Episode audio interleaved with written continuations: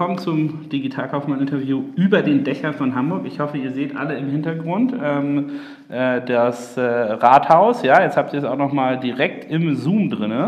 Ähm, und ähm, ja, willkommen zum nächsten Interview vom Digitalkaufmann mit heute Erik Siegmann. Erik, sag doch mal, wer du bist. Das hast du jetzt gesagt. Aber was macht ihr denn und von welcher Firma bist du? Ähm, ich bin von der Firma Digital Forward. Wir beschäftigen uns ausschließlich mit Online-Marketing-Prozessen, äh, mit Online-Marketing-Maschinenräumen und dort äh, ausschließlich äh, um die Themen Marketing-Effizienz und Wachstumspotenzial. Sehr spannend, also rund um das Thema Online-Marketing. Wie seid ihr dazu gekommen oder was ist euer Claim to Fame sozusagen?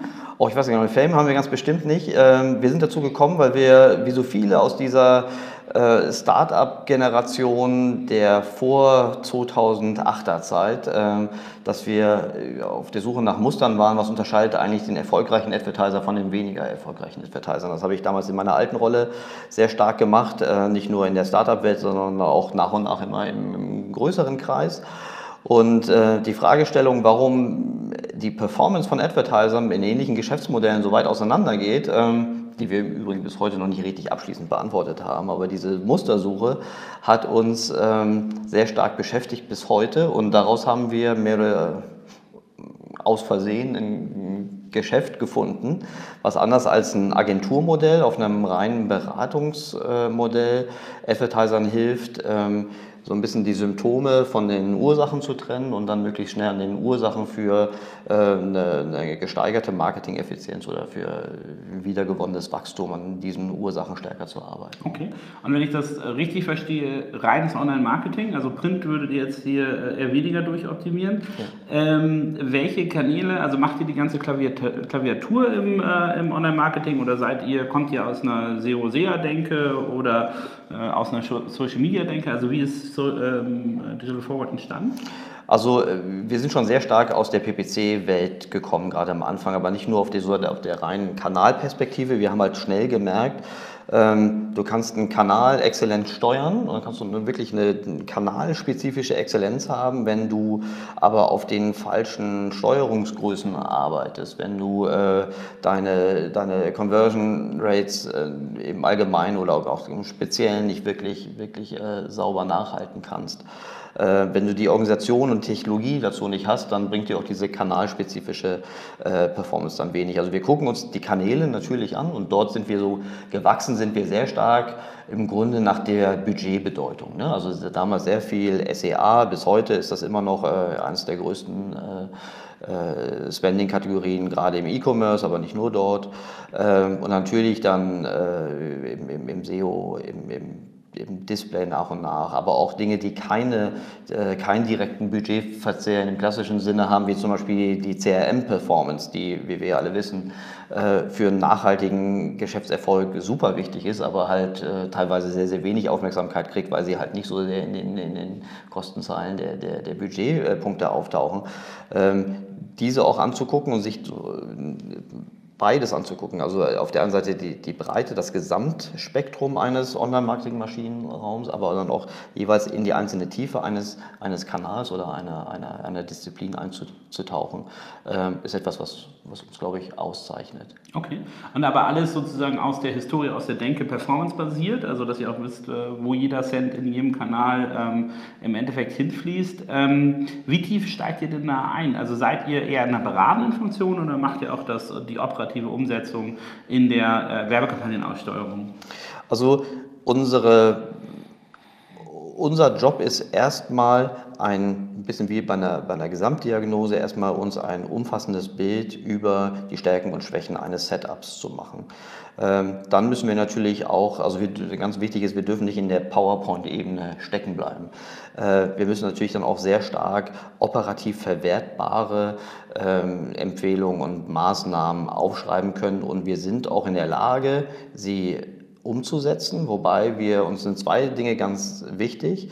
Ähm, wir wollen vor allen Dingen dem Advertiser helfen, diese Fähigkeiten intern selbst weiterzuentwickeln oder aufzubauen und dann die Execution auch selbst machen zu können. Also wir machen auch viel Training on the Job oder viel äh, Gemeinsames entwickeln. Damit also ein bisschen Hilfe zur Selbsthilfe. Absolut, absolut. Weil wir, wir sind fest davon überzeugt, dass in, in diesen kompetitiven Umfeldern, in denen wir unterwegs sind, äh, ein Advertiser nur bestehen kann, wenn er dieses Wissen sehr stark auch im Innern weiterentwickelt hat. Wir kennen heute kein Setup mehr, wo das Wissen irgendwie außen, egal ob das Berater oder Agenturen sind, existiert und im Innern nur so ein bisschen abgesegnet wird, sondern äh, die Hilfe zur Selbsthilfe ist äh, genau das richtige Stichwort.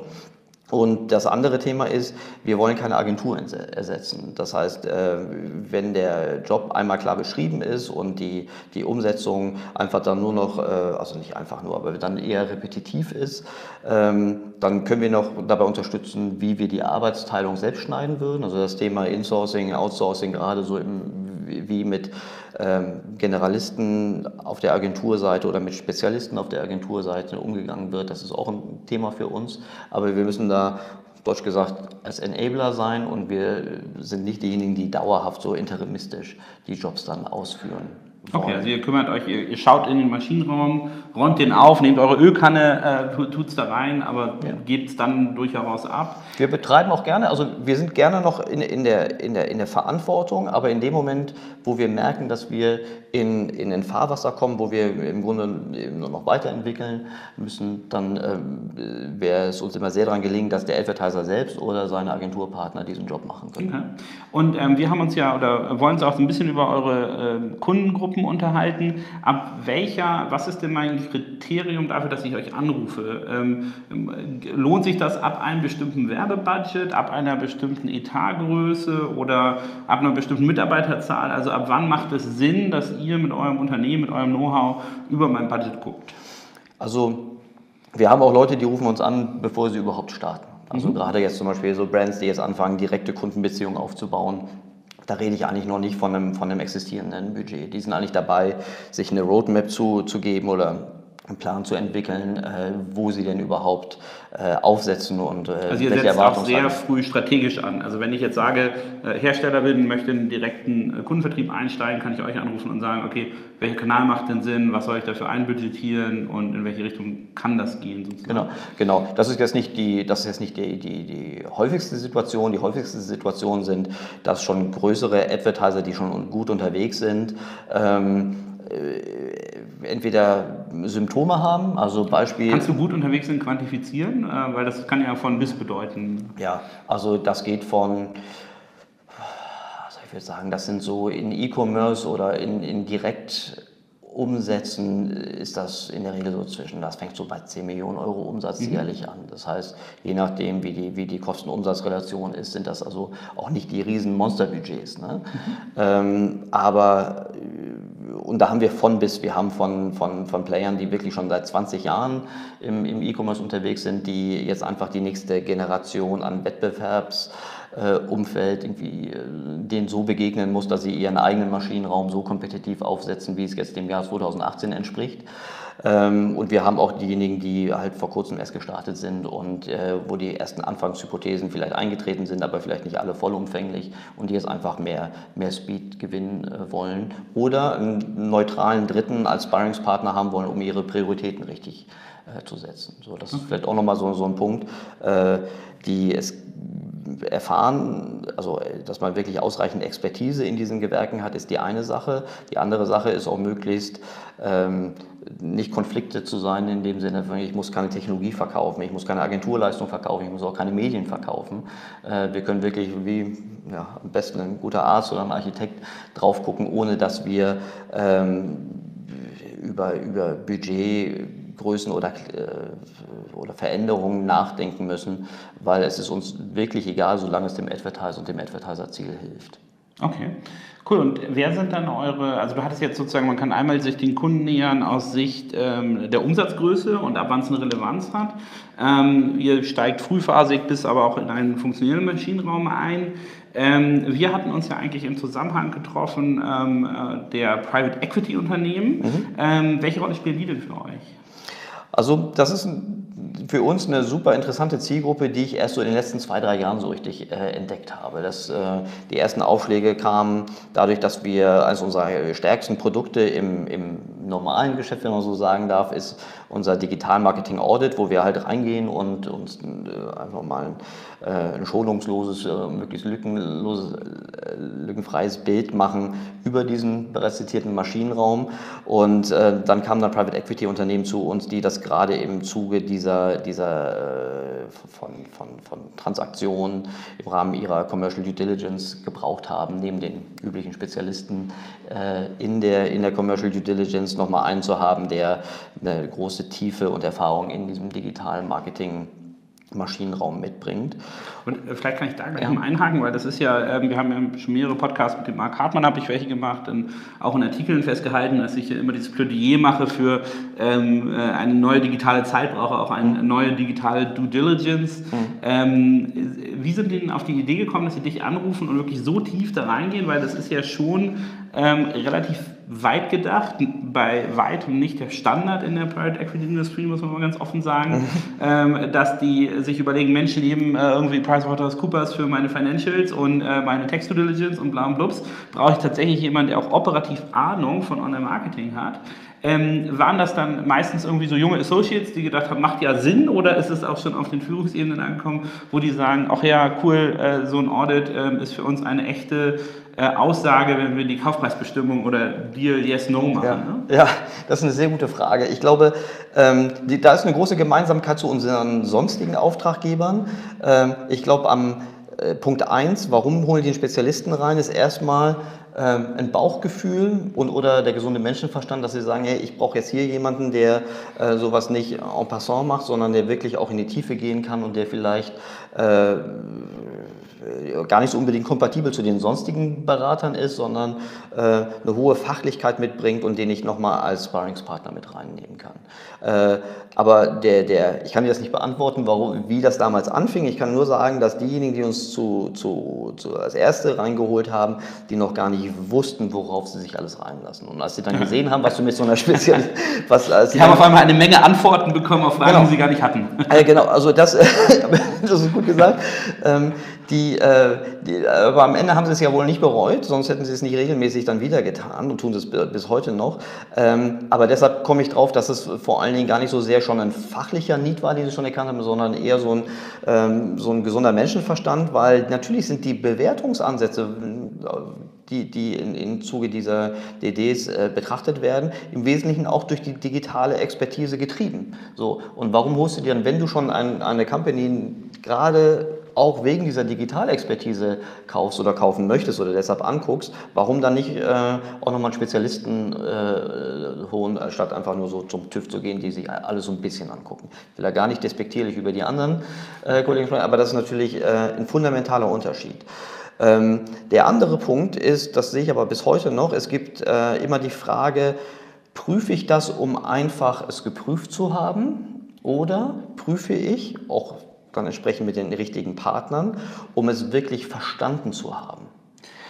Genau, ich würde sagen, einerseits verstehen, aber für mich ist ja so eine Akquisition ähm, oder so, wenn, wenn wir jetzt gefragt werden aus dem E-Commerce-Bereich, äh, eine Due Diligence zu machen für, äh, bei so einer Akquisition, eigentlich ist ja das Resultat von uns ein, sozusagen eine Einwertung, mhm. aber auch ein Maßnahmenplan für nach der Akquisition, weil darauf kommt es ja an, für die Wertsteigerung im Private Equity Portfolio ist es ja, ja, man muss eine tolle Transaktion machen, aber eigentlich muss man ja danach operativ den Laden einmal auf links drehen und Effizienzen hebeln, die äh, vorher im Kaufpreis nicht berücksichtigt wurden. Und ich finde, bei so einer Due Diligence ist es ja nicht nur diese Fragen zu stellen, die dann zu verstehen, die zu verarbeiten, sondern die danach auch operativ umzusetzen, dafür schon äh, in der äh, Kapitalbedarfsplanung ähm, Finanzströme einzuplanen, dass ich weiß, okay, Online-Marketing hat die und die und die Hebel, die bisher noch nicht gehebelt sind, mein Einsatz äh, für irgendwie Kosten-Umsatz-Relation ist XY, das kann ich ja schon mal in meinem Businessplan schreiben, ne? weil ich glaube, dieser Online-Marketing-Aspekt hat ja bei den meisten digitalen Geschäftsmodellen eine massive Auswirkung auf den Businessplan, den ich schreibe, ähm, für meinen äh, in der Zukunft geplanten Exit. Und ich glaube, das, ähm, äh, das wird noch wenig bedacht. Das ist eine der, der ähm, sozusagen in meinem Rädchen, die ich drehen kann, eines der entscheidendsten Räder ist. Ne? Was passiert ja. in der Zukunft mit meinen Marketingausgaben? Ich finde das total fundamental, solche Fragen sich zu stellen, insbesondere wenn man vorhat, auch nach dem Deal noch sich mit diesem Unternehmen zu beschäftigen. Ne? Also, das stimmt, ja. Also, das sollte auf jeden Fall immer die, die Prämisse sein. Aber dennoch ich würde jetzt lügen, wenn ich sage, ich hätte das Gefühl, dass das in allen Transaktionen, die wir begleiten, irgendwie äh, unbedingt immer schon so im Fokus ist, äh, was mache ich dann wirklich dann danach. Das ist auch immer ein Thema, aber ähm, ist natürlich auch ein Riesenunterschied, ob äh, es jetzt, äh, ob, der, ob der Käufer das sehr stark aus dem Eigenkapital heraus macht oder ob es am Ende noch irgendwie bankable sein muss, also auch noch der, der Bericht auch noch ähm, irgendwelchen dritten Bankern vorgelegt werden muss. Äh, und da kann ich auch verstehen, dass man da ein bisschen, ein bisschen ähm, einfacher hält. Aber für die Frage, die du stellst, also äh, ich verstehe das Geschäftsmodell eines Private Equity Investors so, dass er eine relativ kurze Zeit, also sagen wir mal fünf bis sieben Jahre hat, um eine relevante Wertsteigerung in diesem Unternehmen vorzunehmen. Fairerweise eher drei bis fünf als fünf bis genau, sieben. Ne? Also genau, schon, genau, schon genau. Also mindestens, also äh, das ist. Ähm, das ist äh, schon eine sportliche Herausforderung, gerade weil wir es ja jetzt auch ähm, nicht mit einem Bewertungsumfeld zu tun haben, wo man jetzt irgendwie von einem Schnäppchen zum nächsten sich handelt. Ja. ja? Äh, deshalb würde ich mir diese Frage ganz zentral stellen, aber die ist halt auch nicht immer nur äh, einfach zu beantworten. Die ist, äh, wenn es gut läuft, mit sehr guten Hypothesen untermauert. Die müssen aber auch kontrovers äh, diskutiert und vor allen Dingen auch verstanden werden. Und äh, es gibt natürlich dann auch immer wieder Stimmen, äh, gerade im Zuge von so einer Transaktion, die vermitteln dann Botschaften, die sich mehr so nach, nach so einer Abkürzung äh, äh anhören. Mhm. Und diese Abkürzungen weiß nicht, wie es dir geht, aber ich habe bis jetzt noch keine funktionierende Abkürzung gesehen, um jetzt in, innerhalb von, sagen wir mal, drei oder fünf Jahren. Ja, gerade nicht im, im E-Commerce-Umfeld und im Online-Marketing-Umfeld schon gar nicht. Ne? Ich genau. meine, äh, ich könnte sozusagen jedes Mal rein zusammenbrechen, wenn ich äh, abnehmende Customer-Akquisitionskosten in diesen ja. Businessplänen sehe. Ich meine, wie, wie dir ja. das geht, aber ja. ich sitze da so und denke, Jungs. Gaffer sind Beat-Mechanismen, das wird immer teurer, es wird nicht billiger werden. Ähm, und ähm, ähm, äh, sozusagen ist ja fahrlässig, dann in meinen Businessplan reinzuschreiben, reinzuschreiben aus Gründen von ähm, äh, entweder, dass, äh, dass jetzt äh, die wiederkehrenden Kaufraten so hoch sind oder ja. einfach aus Skalierungsgründen steht dann da drin. Ja? Also eine wischige, ja. waschige, es ist so, als ob ich sage, ähm, äh, mein Kaufpreis ist strategisch, ist ja, ist ja meistens zu viel bezahlt worden. Ähm, äh, das finde ich auch noch. Und man kann ja heutzutage, gerade wenn man mit Experten wie euch arbeitet, dort schon ein gutes Gefühl für entwickeln, wie diese Zahlen sich entwickeln. Und du meinst Hypothesen kontrovers diskutieren, ja, aber doch bitte auch auf einer Datengrundlage ne? oder auf genau. einer Erfahrungsgrundlage, die nicht äh, eine Buchprüfungsgesellschaft ist. Genau, aber es gibt ganz einfache, aber das ist ein guter Punkt, es gibt ganz einfache Missverständnisse. Das sind so die häufigsten Missverständnisse, ähm, man könnte auch sagen, äh, nicht zielgerichtete Erwartungshaltung, äh, die immer wiederkehren. Also Punkt 1. Nicht zielgerichtete Erwartung, das merkst du. Das ist eine nicht zielgerichtete Erwartungshaltung. Totaler Quatsch, an den du hier glaubst. Die, äh, Punkt 1 ist genau das, was du sagst. Äh, Economies of Scale Effekte in versteigerungsgetriebenen Geschäftsmodellen. Das ist der, der Klassiker. Äh, und also Economies of Scale oder Synergien, alles was kostendegressiv funktioniert in Märkten, wo ich zusätzliche Skalen nur durch immer höhere Gebote bei äh, tendenziell abnehmenden Conversions. Äh, genau, und, und, und, wo ein hoher Wettbewerbsdruck durch zusätzliche genau. Budgets passiert. Und genau. das, das geht einfach nicht aufeinander. Ne? Und das ist so, also ich glaube, also wir beide beschäftigen uns ja jeden Tag damit, ne? aber das ist gar nicht so Usus draußen in der Industrie, dass das Quatsch ist. Ne? Das will auch keiner hören. Das ja. ist ja auch eine unangenehme Botschaft, weil für diese unangenehme Botschaft habe ich zumindest keine einfache Lösung. Und diese, da bist du manchmal so ein bisschen wie der, wie der Spielverderber. Äh, ich bin aber gerne Spielverderber, wenn ich weiß, die Botschaft ist trotzdem richtig und zutreffend. Und wenn ich davor jemanden bewahren kann, einfach einem, einem, einem nicht zutreffenden Glauben irgendwie äh, anzuhängen, dann, dann soll es mir recht sein. Aber diese, dass es keine Economies of Scale, keine positiven äh, Kosteneffekte gibt, ähm, das ist die eine Wahrheit. Die andere, so, so eine häufig wiederkehrende äh, wie haben wir vorhin gesagt, nicht zutreffende Erwartungshaltung. Ja, genau. ähm, Oder ich habe hab von meinem Notar ein super Wort gelernt, eine Mindermeinung. Ja, okay, das, das, das, das kenne ich noch aus der Uni. so, so, äh, das ist eine Mindermeinung ne, ne, Aber trotzdem, die, äh, was, was eine, eine, ein, ein, eine Erwartungshaltung ist, die es immer wieder gibt, dass ich Probleme durch ein größeres oder more advancederes äh, Tech-Setup kompensieren kann. Jetzt versteht mich nicht falsch, ich ich bin jetzt ganz bestimmt keiner, der sagt, Tech hilft überhaupt nicht. Äh, Tech, ist ein, Tech, ist, Tech ist ein ganz Hast du gehört, Alex? Tech kann so toll helfen. So, Tech hilft natürlich, aber alleine, also Tech ohne People, People ohne Orga, hilft halt auch nicht. Ähm, und die Erwartungshaltung, die da äh, äh, kolportiert wird, ist auch noch gar nicht so schlimm. Dann gehen wir zum großen Cloud XY-Anbieter. Die haben die, die haben ja 500 MIT-Ingenieure unter Waffen und die haben den Lieblings, die haben einen tollen Algo, der, der regelt das. Das hört man auch ja im Jahr 2018 noch. Und das ist natürlich eine Erwartungshaltung, die. Genau, vor allem wenn das Target dann auch in äh, äh wieder Oberbuchumtal sitzt, ja, mitten in der schwäbischen Provinz oder so, wo du auch sicherlich äh, keine Online-Marketing-Fachkräfte hinwerben kannst, ähm, dann wird es aber der, der externe Dienstleister schon fixen. Ne? Ähm, genau, und das ist, das ist eine Erwartungshaltung, die verstehe ich aus so einer alten großindustriellen Perspektive ja irgendwie noch, aber das ist halt heute halt längst nicht mehr zutreffend. Und genau, also wir predigen dann halt immer wieder, dass bevor wir über Tech nachdenken, müssen wir über, über erfahrene Leute äh, nachdenken. Wenn wir noch nicht mal schaffen, den einen Architekten, egal welche Ausprägung der hat, aber der Architekt in der Lage ist, Online-Marketing, Maschinenräume nicht nur äh, aufrechtzuerhalten, sondern auch zu konzipieren und weiterzuentwickeln. Das wäre, das wäre, das nochmal eine, eine Verständnisfrage für mich. Aus der, also ich kenne das Wort Architekt ja auch aus der E-Commerce-Software-Seite.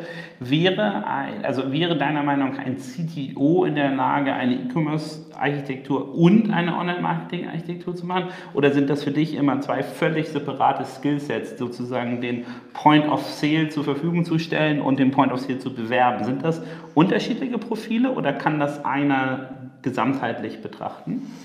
Also ich glaube, das hängt auch sehr stark von der, von der Komplexität in einem Geschäftsmodell ab und, und der absoluten Größenordnung, in der ich boxe.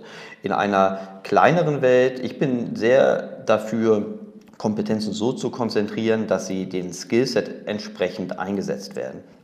Also ich hätte gesagt, es ist eher wahrscheinlich, dass ich einen CTO dazu bringe, mein, mein E-Commerce, meine E-Commerce-Struktur ähm, äh, weiterzuentwickeln und die Basics meiner, meiner Online-Marketing-Struktur, weil sie auch sehr, sehr technisch, sehr, sehr analytisch, sehr, sehr ähm, auf der quantitativen Ebene äh, einfach, also nicht einfach, äh, aber gut funktionieren müssen, während die Dinge, die deutlich mehr qualitativer Natur sind, also alles, was die Marke, die Inszenierung, der Content ist, äh, das würde ich aus solchen Themen rausnehmen. Aber für die reine, für die reine eher quantitative Welt, überall, wo ich Kundenakquisitionskosten über mehrere Kanäle, äh, Kundenbindung und äh, Kunden, also überhaupt die, die, die wiederholte Kauffrequenz irgendwie triggern kann und bewerten muss. Äh, das würde ich sehr stark auch, auch gesamtheitlich sehen. Okay. Und du hattest jetzt, ähm, wir hatten ja zwei Punkte rausgearbeitet, ähm, die im, im Private Equity Umfeld oder auch insgesamt in der Industrie noch unterschätzt werden. Das eine ist Economies of Scale, Scalability, das zweite ist Tech, Fixed, nicht People. Mhm. Ähm, hast du noch einen dritten Punkt für mich oder, oder bleiben, wir bei den, äh, bleiben wir bei den zwei sozusagen favorisierten Falschannahmen, äh, wenn es zu Online-Marketing-Modellen kommt? Ich würde die dritte wäre sagen, dass auch People, dass People und Tech äh, auch keine Kostendegression haben. Also die People, die ich auch eine unangenehme Botschaft. Aber Sag das, dass noch niemand glaubt, dass man immer billiger die Online-Marketing-Leute Ja, aber das ist, das ist aber so, dass wir sagen, ah, da brauche ich ja gar nicht mehr so viele. Ähm, und die wenigen, die wir haben, die werden immer teurer und dort schon längst nicht mehr auf so einer reinen äh, äh, FTI-Cost-Basis, sondern auch teurer. Ich muss auch in immer mehr Unternehmen, die normalerweise weder Phantom Stocks oder überhaupt irgendwie Beteiligungen, die, die, die deutlich mehr sind als einfach nur äh, eine erfolgsabhängige Variable im Anstellungsvertrag darstellen. Ähm, das muss ich immer häufiger anbieten, auch in traditionellen Unternehmen, die sagen, nee, das haben wir noch nie gemacht. So. Mhm. Aber am Ende führt da kein Weg drum rum, um kompetitiv sein zu müssen, glaube ich, wenn wir in den nächsten zehn Jahren ich, noch ganz andere Sachen erwähnen. Das denke ich auch. Darf ich aber mal eine, ähm, eine etwas catcheres äh, Diskurs aufmachen zu diesem Thema ESOP, weil ich das, mhm. also nehme ich in der E-Commerce-Welt äh, auch immer wahr, Phantom Stocks, ESOP, mhm. also in irgendeiner Form jemandem eine Beteiligung am Unternehmen einräumen. Mhm. Ich finde den Punkt, den, den ich da raushöre, ist, das ist so ein bisschen zum Standard geworden, weil Leute das Gefühl haben, sie müssen ein Entrepreneur sein oder mhm. sie müssen am Unternehmenserfolg an sich beteiligt sein. Aber meistens können die Leute gar nicht nachrechnen, weil es wäre viel klüger, monatlich dir oder jährlich einen schönen Bonus auszahlen zu lassen, ähm, als ein, äh, als ein ESOP-Programm zu haben, wo du vielleicht oder vielleicht nicht eine Wertsteigerung hast, die dann trotzdem später irgendwann als Gehalt ausgeschüttet wird. Aber es geht ganz oft um diese Wertschätzung, ne? die Komponente, ja.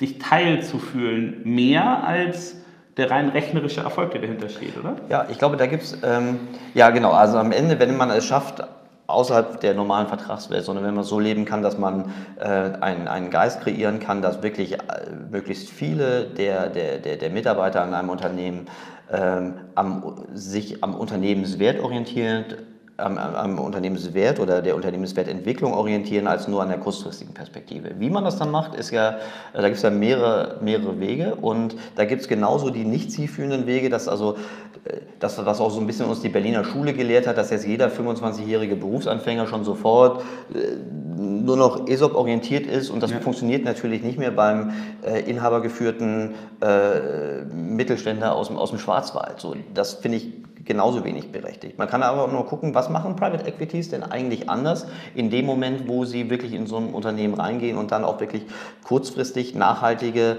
also kurzfristig nachhaltig, also sehr schnell, aber doch nachhaltige Wertentwicklung erzielen wollen.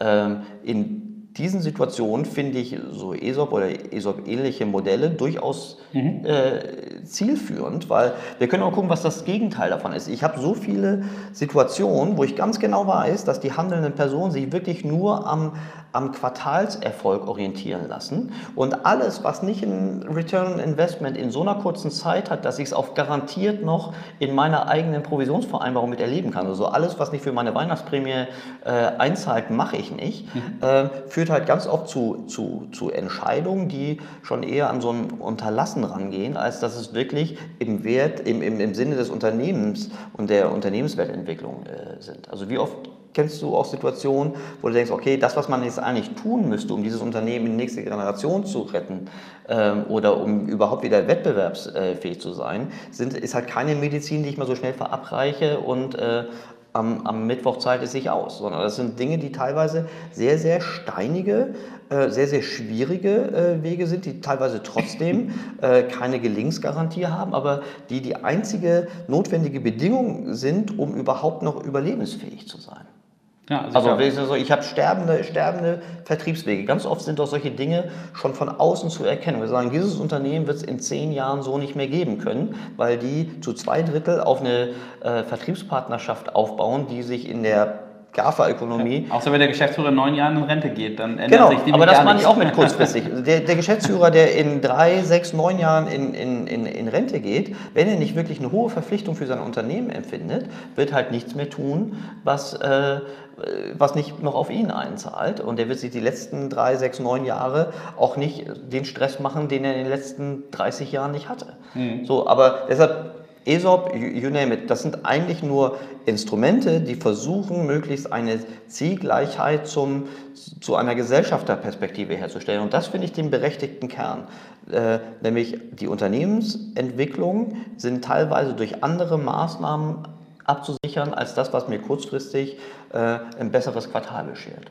Okay, also der, dann kann ich den dritten Punkt so zusammenfassen, ähm, wenn man annimmt, dass man mit Standardgehältern ähm, und weniger Leuten Resultate schafft in dem Bereich, ist das eine Fehlannahme. Und ich muss mir sogar in, dem, äh, in diesem Online-Marketing-Bereich überlegen, wie gleiche ich Interessenkonflikte kurz- versus lang- versus mittelfristig aus, indem ich ein bisschen tiefer in die Kompensations- äh, ähm, sozusagen äh, Trickkiste greife als äh, Grundgehalt und Jahresbonus. Genau. Und ich würde sagen, viele, viele unserer, unserer Partnerunternehmen, aber auch unserer Kunden, die haben schon deutlich festgestellt, dass sie mit einfach nur mit einer, mit einer höheren Gehaltszahlung das richtige Talent nicht rankriegen. Also mhm. das heißt, du kannst es mit Geld, kannst du manche Sachen nicht mehr heilen. Und das heißt, du musst auch über solche, solche kulturellen Aspekte mhm. äh, oder solche Beteiligungsaspekte gehen. Ich sage nicht, dass das Beteiligungsmuster äh, immer das, das Richtige ist. Ganz oft sind es auch so kulturelle Dinge, die hören sich jetzt super soft an, aber die sind, wenn du mal sprichst, warum manche Leute sich in der Berliner oder Hamburger Community so wohlfühlen und deshalb nicht äh, nach Frankfurt äh, gehen als Beispiel, ähm, dann sind das auch solche softeren äh, Kriterien, die natürlich am deutlichsten sich dran messen lassen, ob der zukünftige Mitarbeiter selbst überhaupt noch Erfolgschancen in diesem Geschäftsmodell sieht. Weil ganz viele, wenn du da unter vier Augen sprichst, sagst du, ja, selbst wenn die jetzt 20% mehr zahlen oder 50% mehr zahlen und noch irgendwie einen drauf variabel, wenn die sagen, in, in zwei Jahren ist das Unternehmen äh, in lame duck, dann ist das für deren Karriere äh, auch nicht gut, ne? weil die meisten wollen ja sich äh, auf, auf Engagements einlassen, wo sie mit einem Erfolg rausgehen also ich könnte sozusagen, um äh, erfolgreiche Aktientipps zu handeln, äh, mir die Top 100 Online-Marketing-Leute angucken, gucken, wo die immer hinwechseln und dann äh, habe ich einen guten Riecher daran, äh, wie, wie, wie, die Insider es beurteilen. Ich glaube, hier ist Kollege, ich glaube, Kollege Scott Galloway hat das mit seinem L2 damals schon gemacht, dass er die Bewegungsmuster über LinkedIn, gecallte LinkedIn-Daten genommen hat, um zu gucken, wie eigentlich die Bewegungspfade zwischen damals Facebook, Apple, Microsoft und Google waren. Ähm, das ist, glaube ich, ein Muster, was absolut zutreffend ist. Kann man viel, ja, viel herleiten, also immer die ähm, Augen offen halten. Oder Bewerbungsgespräche. Ja, das stimmt. Das, äh, da, äh, da kriegt man auch so. Aber ich glaube, die, die könnte ich zum Beispiel gar nicht führen. Die würden mich sofort enttarnen als äh, Dilettant in der, äh, in der äh, Online-Marketing-Ecke. Ähm, super spannend. Also das bedeutet, in so einem Private Equity Akquisitions-Szenario, wo ihr eine Due Diligence macht, ist also mhm. die Komponente Orga, Kultur, People mhm. ähm, durchaus, also ich bewerte das bei, bei uns in so einem E-Commerce Audit ähnlich. Also ich würde mhm. sagen, bei uns äh, sind ungefähr 30 Prozent wird, äh, wird, ähm, äh, wird so Tech angeguckt, zu 30 Prozent ähm, äh, drumherum Kennzahlen äh, und so weiter, aber doch schon zu 40 Prozent die Interviews und Gespräche mit den jeweiligen äh, Tech-Teams, die Location, wie schnell kann ich da Leute rausskalieren. Ähm, und ähm, ähm, und ähm, wie ist die sozusagen ähm, Attraktivität des Arbeitsgebers, ja. um diese Talente reinzuholen? Ne? Das ja. ist, ist, überraschenderweise eine deutlich wichtigere Komponente. Ne? Ja. Aber die, äh, genau, also ich bin aber wiederum immer äh, fasziniert, was man so teilweise für Gespräche führt noch, wo, äh, wo teil, in, in, Firmen, die sagen, sind E-Commerce Pure Player oder Onliner, einfachste Daten nicht erhoben werden oder äh, wo eine Wiederkaufsrate nicht bekannt ist oder so. Ne? Das ist schon bei uns im Bereich teilweise erschreckend, was man dann so mitkriegt. Ne? Da wundert man sich immer, woher der Erfolg kommt, aber ist halt pessimistisch in die Zukunft gerichtet, ob da noch viel Erfolg bleiben wird. Ne? Ähm also das ist ja auch, ähm, da sehen wir auch immer wieder, die, man kann sich dann wundern, wundern, wie lange das so gut gehen konnte. Ähm, und äh, umgekehrt habe ich aber auch festgestellt, dass wenn es so lange gut gegangen ist, ist es selten auch schon zu spät. Also klar, wenn sowas so eingefahren ist, dass sie sich nicht mehr von alleine befreien können, dass sie wirklich nur noch auf einfachsten äh, Betrachtungsweisen ihre Steuerung vornehmen, dann ist das eine Riesenhürde, das dann praktisch eine, auf, eine, auf eine neue Ebene zu ziehen. Aber trotzdem ist dann aus Gründen, die sehr wahrscheinlich an der Substanz des Unternehmens oder der Kundenbeziehung der Vergangenheit äh, begründet sind, äh, dann trotzdem meiner Erfahrung noch nie zu spät äh, dann die nächste Generation reinzubringen. Also uns geht es auch so, wir werden meistens geholt, also im organischen Geschäft, von Auftraggebern, die schon für sich erkannt haben, dass sie mit ihren eigenen Bordmitteln nicht mehr weiterkommen. Die mhm. haben da schon irgendwie, keine Ahnung, also dreimal, dreimal genau, es tut schon weh und die, die erste einfache Kur, also was macht man gerne mal? Man, äh, man pitcht die Agentur neu oder man kauft sich eine neue Technologie, die man dann nicht richtig zum Laufen kriegt. Das haben die dann schon alle durchgemacht und das ist für uns dann... Ähm, das ist natürlich nicht schön für alle Beteiligten, aber dann wissen wir schon, dass die auf jeden Fall mit, äh, dass sie nicht mehr anfällig auf so einfache äh, Kuren sind. Und äh, das dann zu transformieren, ist dann viel, viel einfacher, weil es schneller geht und auch dass, dass der Buy-in von äh, gerade aus Geschäftsführungs- und Gesellschafterebene viel höher ist, als wenn sie immer noch denken, ach, vielleicht muss ich gar nicht so tief an die Substanz rennen. Vielleicht kann ich einfach nur mit ein bisschen Kosmetik das Ding schon rein. Okay. Aber jetzt, ähm, wir haben also jetzt mal äh, im, im, Anfangsteil des Interviews drei Sachen ausgearbeitet, die Fehlannahmen sind, die man immer mhm. wieder trifft. Mhm. Ähm, ähm, bin ich auch früher über die hohe Schnittmenge E-Commerce versus äh, Online-Marketing. Mhm. Ähm, was sind denn äh, so unsere Top drei Sachen, die man machen sollte zum Ende hin. Also wenn man nicht aus der Negativität, sondern aus mhm. der Positivität reinkommt. Ich bin jetzt ein Private Equity Unternehmen. Ich habe aus vielerlei Gründen ein Target gefunden, das eine Relevanz für mich hat, das ich dann schlussendlich auch kaufen möchte. Was wären denn, äh, nebst natürlich dem äh, äh Nuller-Schritt mit euch zu sprechen, aber die 1, 2, 3, ähm, um äh, dann schnell, wie du meintest ja, äh, fand ich auch, auch ein, ein, lustiges Zitat, sozusagen kurzfristig, langfristige Erfolge äh, da einzuimpfen. Mhm dürfen Ähm, was wären denn so die, die drei positiven Sachen, die man machen kann? Ich glaube, dass das Wichtigste, was man machen kann, erstmal eine saubere, und das ist egal, ob man das mit einem Berater macht oder nicht, aber eine, mhm. eine saubere Diagnose des Ist-Zustandes. Und dort auch schonungslos reinzugehen, was ist eigentlich auch Treiber für meinen Erfolg?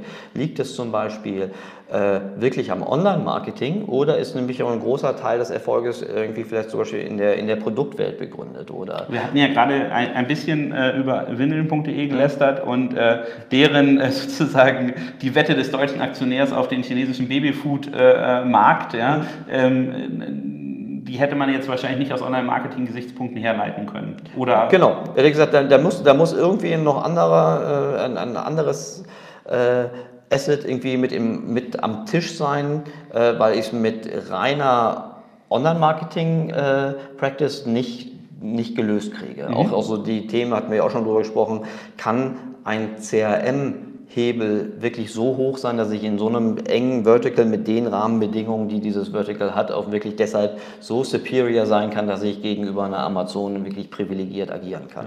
Also was ich sagen will, Punkt 1, was ich machen würde, ist eine schonungslose Diagnose über meinen bisherigen Geschäftserfolg. Warum ist das so wichtig? Weil die meisten in der Hypothesenbildung nach vorne haben eine nicht ganz richtige Annahme, was eigentlich den Erfolg in der Vergangenheit getrieben hat und über, haben zu großen Fokus auf Dinge, mit denen sie nicht ausreichend weit ins Ziel kommen und äh, schneiden sich teilweise unbewusst das Asset, was sie in der Vergangenheit hatten, äh, ab und kommen dann nachher in so eine Negativspirale. Ähm, kann alles mögliche, also je nachdem, was deine Hypothese ist, ob du einen bestehenden Markt verdichten möchtest, also einfach das, was du eh schon tust, einfach noch besser und, den, und praktisch den Markt äh, vollkommen besetzen, oder ob du in neue Märkte rein möchtest und so eine Art territoriale Expansion hast oder eine Kombination aus beiden neue Themen in, in neue Märkte auch noch reinzubringen. So. Und die, ähm, dann, äh, zweiter Punkt, wenn ich, wenn ich diese schonungslose Diagnose gemacht habe, als erstes sich fragen, wer sind eigentlich die Treiber, die Ressourcen, die diese Themen voranbringen. Das ist so ein Thema, mh, hm, über den CEO macht sich jeder immer Gedanken und der wird auch äh, gebunden und, und, und gepampert und das ist auch richtig. Aber wenn ich eine große äh, Abhängigkeit von der digitalen Wertentwicklung habe, dann muss ich auch diese Leute, wenn ich sie nicht schon an Bord habe, ähm, äh, für mich gewinnen und die, die ich schon an Bord habe, möchte ich auf jeden Fall binden und das sind so die häufigsten äh, Missverständnisse, die ich immer wieder sehe. Die Bindungsfähigkeit nach einer Transaktion an bestehende Teams, die ist halt, egal ob die Leute Geld mitgenommen haben oder nicht, das ist halt auch immer so, so, so ein Thema, da würde ich deutlich mehr äh, Augenmerk äh, drauf, drauf äh, richten, wie ich bestehende Ressourcen binden kann und neue dazu bringen kann. Äh, eine Technologie-Roadmap, eine richtige, äh, eine saubere Investitionsplanung für, um Technologie äh, nicht nur einzubauen, sondern auch weiter zu betreiben, auch so ein klassisches Thema.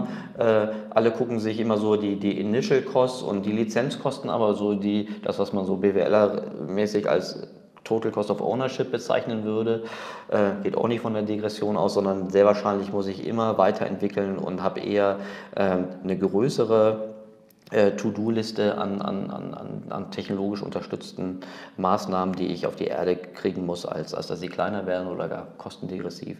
Das wäre das wär so eine, ähm, auch eine, eine, notwendige Voraussetzung. Auf der reinen Kanalperspektive, da würde ich fast sagen, obwohl das so ein bisschen gegen, gegen meine eigene Profession spricht, die reine Kanalperformance ist vermutlich dasjenige, was ich am leichtesten äh, evaluieren kann, was aber auch den geringsten Overall Impact hat. Weil, leicht, weil es relativ leicht messbar ist an kanalspezifischen KPIs, genau. wo ich im, im Zweifel auch Mitbewerber-KPIs genau. relativ einfach ableiten genau. kann. Also das auszurechnen ist äh, insbesondere, weil die, die meisten Kanäle doch sehr pull-lastig sind und äh, wenn ich nichts tue, um meine eigene Reichweite und meine eigene Nachfrage zu, zu, zu, zu erhöhen, also Push-Marketing mache, ist das relativ leicht zu quantifizieren, was dabei rauskommt. Was schwieriger ist, äh, ist zu schätzen, wenn ich neue Produkte, neue Lösungen in, in einen Markt reinbringe, wie hoch da die, die Akzeptanz ist. Und auch da immer unterschieden in, ich nehme einfach nur Bedarf, der eh schon da ist und ziehe ihn auf meine Seite oder ich bin auch gleichzeitig noch Push-Marketing-mäßig unterwegs. Also ich, ich wecke auch Bedarf für meine, für meine Lösung und, und schöpfe den gleichzeitig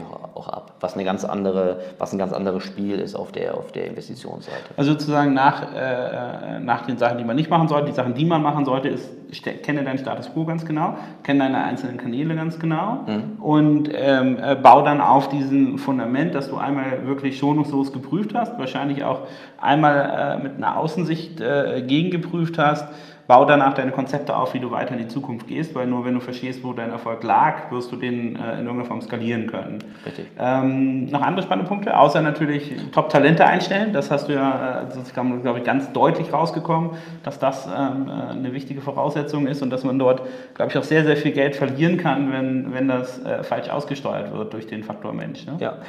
Der, vielleicht der, der, letzte Punkt, den ich immer wieder so beobachte, der, der echt gute Teams von, von hervorragenden Teams unterscheidet, ist das hervorragende Teams, das was der VC immer so gerne das Pivoting nennt, ähm, aber sich auch wirklich anzupassen. Also jedes Mal die Hypothesen, die einmal aufgestellt wurden, auch so kritisch zu hinterfragen, dass sie on the flight auch wirklich korrigiert werden können und dass sie auch teilweise, so dramatisch das dann ist, auch wirklich die Notbremse ziehen, wenn sie merken, sie kommen mit einer oder vielleicht mit einer zentralen äh, Hypothese nicht wirklich weiter.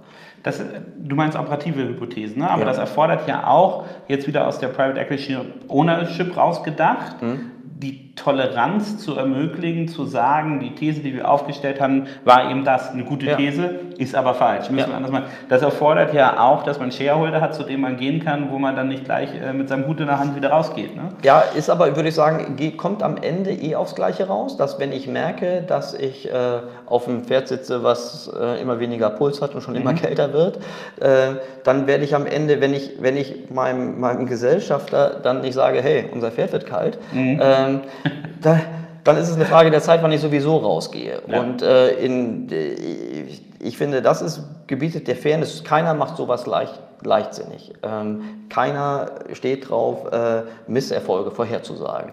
Aber die die, die wirklich guten Unternehmer, die ich immer wieder beobachte, die tun das nicht erst, wenn das Pferd schon wirklich im Graben liegt, sondern in dem Moment, wo sie halt noch die Möglichkeit haben, äh, etwas an dem Spiel zu ändern. Mhm. Und auch ein guter Private Equity Investor wird sich nicht gegen ein gutes Argument versperren, weil auch dann das Schöne an den Jungs ist ja, und Jungs und, und Mädels und Jungs, äh, Damen und Herren, äh, ist ja, dass sie sich analytisch datengetriebenen Argumenten nicht versperren. Ja, das stimmt. So, das ist das vielleicht eines der besten herausragenden Gerade im Online-Marketing-Bereich ein das großer ist total Toll. Das ist toll. total toll. Die halten nicht an irgendwelchen esoterischen Glaubensfragen äh, sich fest, sondern in dem Moment, wo du was quantitativ untermauern kannst und die Kurve aufzeichnen kannst, dann, äh, dann kommen wir da gut voran. So, mhm. Und äh, jeder Investor wird äh, mittelfristig oder vielleicht auch kurzfristig dem auch dem Überbringer einer unangenehmen Botschaft dankbar sein, sofern sie A zutreffend ist und B rechtzeitig artikuliert wird. Und gut belegt ist, ne? Also, genau, genau. Rechtzeitig und gut äh, belegt wird. Und dann kannst du, dann kannst du nämlich Kurskorrekturen vornehmen. Wenn du das erst tust, äh, wenn es zu spät ist, dann äh, ist das halt eine Abschrift, die du nicht wieder reinholen wirst. Cool. Also ich glaube, wir, wir sind jetzt schon an unserer Commuterlänge äh, angekommen langsam. Ähm, daher ähm, vielen Dank für das Gespräch. Ähm, wird bestimmt nicht das letzte gewesen sein, sondern wir werden uns noch öfter unterhalten. Dich kann man jetzt aber auch bei dem Online-Marketing-Event hier in Hamburg äh, hören, im, in zwei Podcasts hast du gesagt. Da hast du schon verraten, mit wem oder noch nicht? Solange wir das noch nicht in, äh, in, in, trockenen Tüchern haben, sagen wir das noch nicht, aber es wird auf jeden Fall zwei spannende Dinge werden. Super, dann äh, also da kann man dich auf jeden Fall nochmal hören und ähm, wir wir sind jetzt demnächst ja auch bald fast Nachbarn. Ähm, da treffen wir uns bestimmt ja. nochmal und ähm, werden gucken, was kann man eigentlich im Private Equity Umfeld alles so machen. Ähm, und ich glaube, da gibt es noch viele Ansatzpunkte und ähm, viele spannende Entwicklungen, die wir in den nächsten Jahren miterleben werden. Ähm, daher vielen Dank und äh, bis dahin. Ich danke. Vielen Dank für den Besuch. Gerne.